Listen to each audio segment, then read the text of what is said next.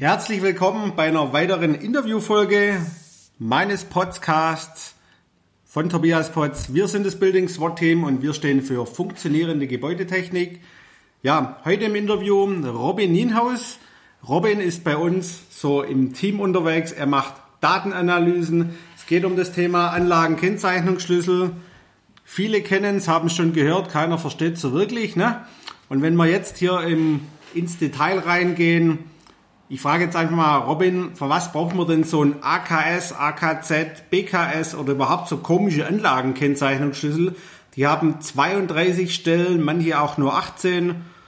Ja, und wenn man Glück hat, findet man auch seine Anlagen dann im Gebäude wieder. Ja, also erzähl mal, warum braucht man das in der Planung und wozu ist es denn später so im Betrieb gut? Ja, Tobi.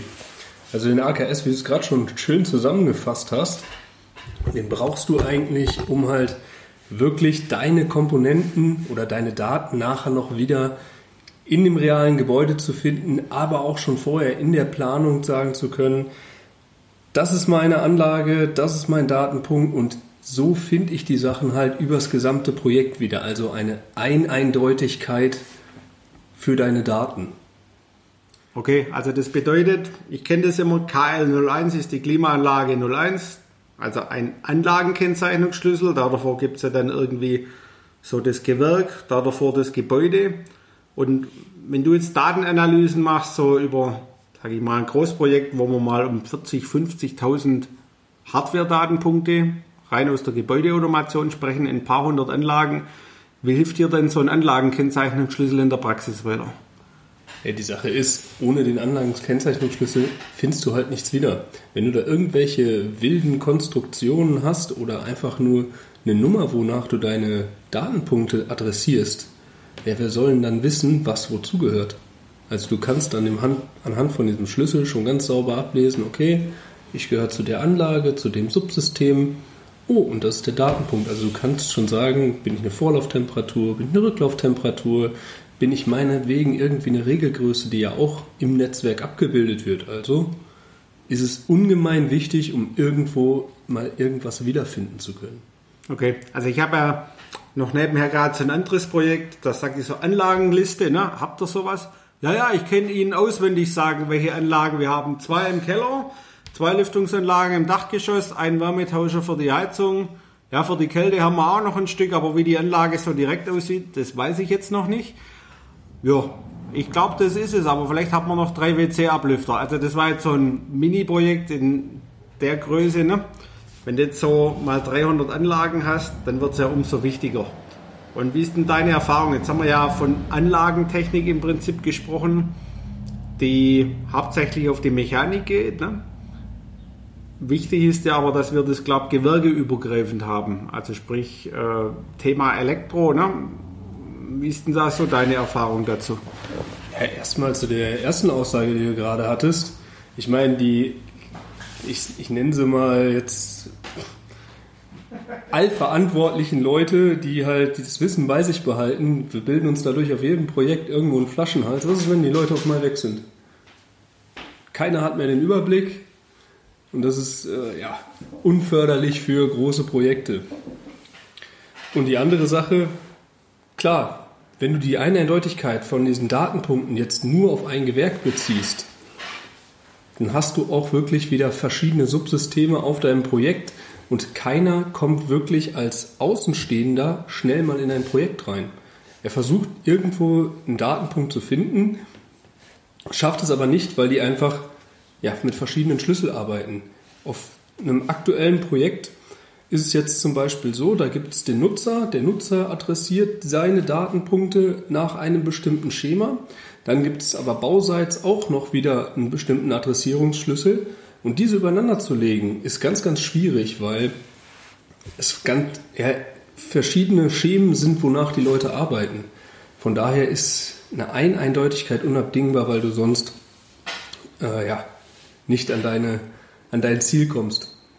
Genau. Oder wenn man jetzt zum Beispiel mal sagt, okay, man möchte jetzt mal alle Vorlauf- oder Rücklauftemperaturfühler raussuchen, dann kann man im Wildcard-Verfahren, also sagen Stern, ne, tippt dann an der passenden Stelle die Vor- und Rücklauftemperatur raus, was weiß ich, VL oder wie auch immer das bezeichnet ist, dann wieder Stern, weil das dann meistens eine durchlaufende Nummer ist. Oder man sucht alle Messwerte raus. Für sowas ist das ja dann auch hilfreich, auf der GLT mal Datenpunkte rauszuziehen, dann später. Ne? Und so von der Ab also vom Ablauf, ich kenne so, meistens ist man gut beraten, wenn man in Leistungsphase 2 spätestens in der 3 mal eine Anlagenliste macht mhm. und dann sagt, welche Anlagen habe ich denn alle, dass auch alle im Projekt von den gleichen Anlagen reden. Und nicht der eine von Anlage Franz und der andere von Anlage Helmut, ne? die findest du nie wieder. So ist es. Vor allem auch diese Sache, ich bin ja nicht nur bei uns im Team für die, ähm, also, scheiße, mach nochmal einmal hin. Hier auf. Genau, ich bin ja bei uns im Team auch, ich sag mal, die Datenkrake und wenn es da schon losgeht, dass du über den Kennzeichnungsschlüssel nicht jetzt sauber sagen kannst, okay, das sind die ganzen Rücklauftemperaturen, also dass du diese Wildcard-Suchen machen kannst, dann kannst du komplette Analysen oder Auswertungen über deine Datensätze komplett vergessen. Du findest vielleicht Teile, du findest aber längst nicht alle Pumpen, alle Rücklauftemperaturen, äh, alle Fühler oder sonst was, die du jetzt gerade für deine Auswertung brauchst. Also betrachtest du nur einen Teilaspekt und kommst sowieso immer auf falsche, falsche Ergebnisse. Mhm. Ähm, jetzt ist es ja so, viele sagen, ja, dann brauchen wir das nachher für die Gebäudeleittechnik. Aber wir sind ja jetzt irgendwo so ein Stück weit in der Planungsphase jetzt in so einem Projekt zum Beispiel unterwegs. Wie hilft uns das jetzt weiter, zum Beispiel einer Leistungsphase 5 oder nachher in der Ausführung? Wenn wir sagen, okay, wir können jetzt mal alle Pumpen raussuchen und wir wissen dann im Projekt, wir haben 400 Pumpen. Ähm, was können wir mit diesen Daten machen? Also ich höre auch immer mal wieder, wer die Daten hat, beherrscht das Chaos. Ne? Nenn mal ein, zwei Praxisbeispiele, so einfach vom Bauch raus, die da jetzt in jüngster Zeit untergekommen sind. Was machst du mit den Daten? Ich würde äh, viel weiter ausholen, weil die Sache ist einfach, wir haben am, äh, am Ende immer das Problem, diesen Kontrast zwischen Planung und Ausführung darzustellen. Ist denn wirklich das auf der Baustelle errichtet worden, was wir eigentlich haben wollten? Dieser Abgleich, den kannst du ohne diesen sauberen Schlüssel schon in der Planung eigentlich gar nicht machen, weil du diese Vergleichsbasis, also eine Referenz zur Planung und Ausführung sonst gar nicht bilden kannst. Mhm. So könnten wir, wenn wir das schon in der, in der Planung verankern, durch Tools nachher einfach nur übers Netzwerk schicken und wissen sofort, ach, der Fühler ist schon vorhanden. Oh, die Pumpe fehlt noch. Es sind einfach Abläufe, die dadurch viel einfacher nachher laufen können. Also dann, wenn wir jetzt alles sauber mal auf Schwäbisch gesagt durchnummeriert haben, dann können wir ja die komplette Baustelle darüber tracken. Ne? Wenn wir dann sagen, okay, was ist denn da, was noch nicht.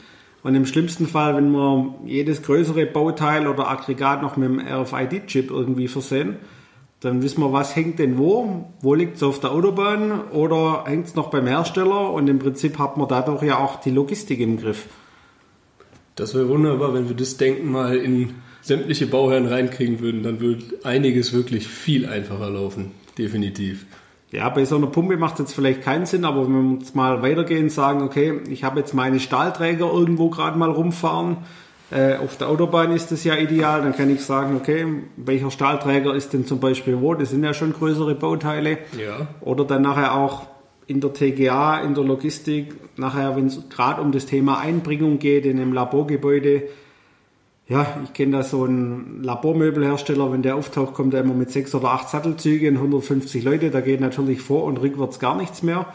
Und da können wir dann im Prinzip schon tracken, okay, wer ist denn wo gerade unterwegs und diese Themen auch eine Eindeutigkeit für die Pumpe, wenn die eine, eine Nummer drauf hat oder dann, wenn man die scannen kann mit einem Barcode oder QR-Code, dann weiß ich ja auch für nicht Mitarbeiter, die jetzt der Sprache des Schemas oder der deutschen Sprache mächtig sind und Pläne lesen können, wo ich das Ding verbaue. Richtig, aber gerade witzig, dass du jetzt die, die Stahlbauträger äh, ansprichst. Ich habe mich heute noch mit einem alteingesessenen Projektleiter unterhalten und der sagte auch, wir hatten früher mal über einen Zug Stahlträger anliefern lassen für ein Großprojekt und auf Mal war der ganze Zug verschwunden.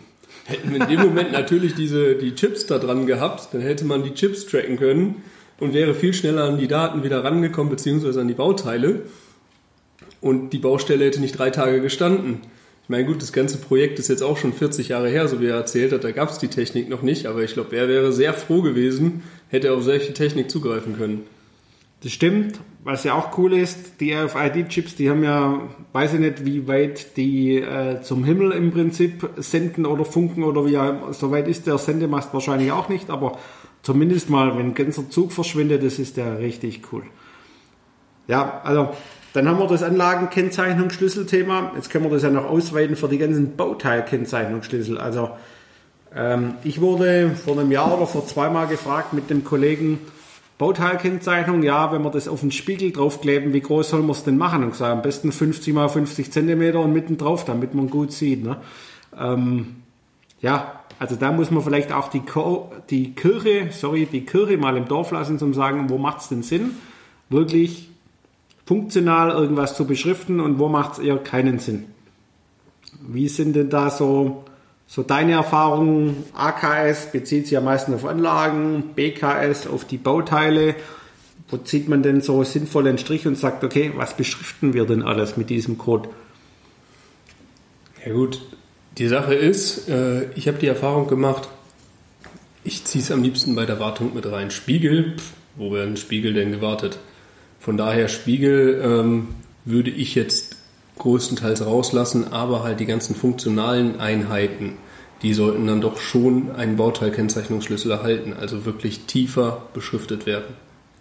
Also nicht nur auf Anlage, Temperaturfühler, sondern welchen Motor habe ich eingebaut und dann entsprechend mit Code drauf, dass man es kennen kann. Dann ploppt im Idealfall auf einem iPad oder so ähm, das Datenblatt auf und dann kann ich diesen Motor exakt wieder bestellen oder ich kriege dann über einen Anlagenkennzeichnungsschlüssel über die Gebäudeleittechnik im Prinzip angezeigt, der Motor ist kaputt und kriegt da auch das Datenblatt hoch und im Idealfall noch einen Link zum SAP Bestell- oder Wartungsprogramm, dass ich sagen kann, okay, haben wir noch so einen 4 kW Motor irgendwo im Lager liegen oder brauchen wir einen neuen, weil der jetzt halt gerade mal kaputt ist. Genau, die ganzen logistischen Abläufe kannst du damit auch schon halt tracken, dadurch, dass du die ganzen Informationen direkt mit Datenbanken verbindest. Also eines Link, wenn du wirklich auf saubere Wartung und beziehungsweise kurze äh, Stillstandzeiten aus bist. Okay, also wenn wir das jetzt mal so nochmal zum Schluss zusammenfassen, wenn ich vorne in der Vorplanung, Entwurfsplanung eine saubere Anlagenliste habe und die Stück für Stück ergänze, bis dann hinten bis in die Programmierung der Gebäudeautomation rein und von dort wieder dann weiter Richtung Wartung und auch im Vorhinein, wenn ich denn was baue und die Baustelle tracke und im Prinzip sage, okay, wo steht meine Werks- und Montageplanung, welche Daten kann ich daraus ziehen, habe ich vorne im Prinzip, muss die Anlagenliste stehen, damit ich hinten einen sauberen Bauablauf habe und ihn vorteilhaft natürlich noch tracken kann und im Prinzip nachher mich leichter tue, einfach bei der Wartung mit einem, meinem FM-Dienstleister und so weiter.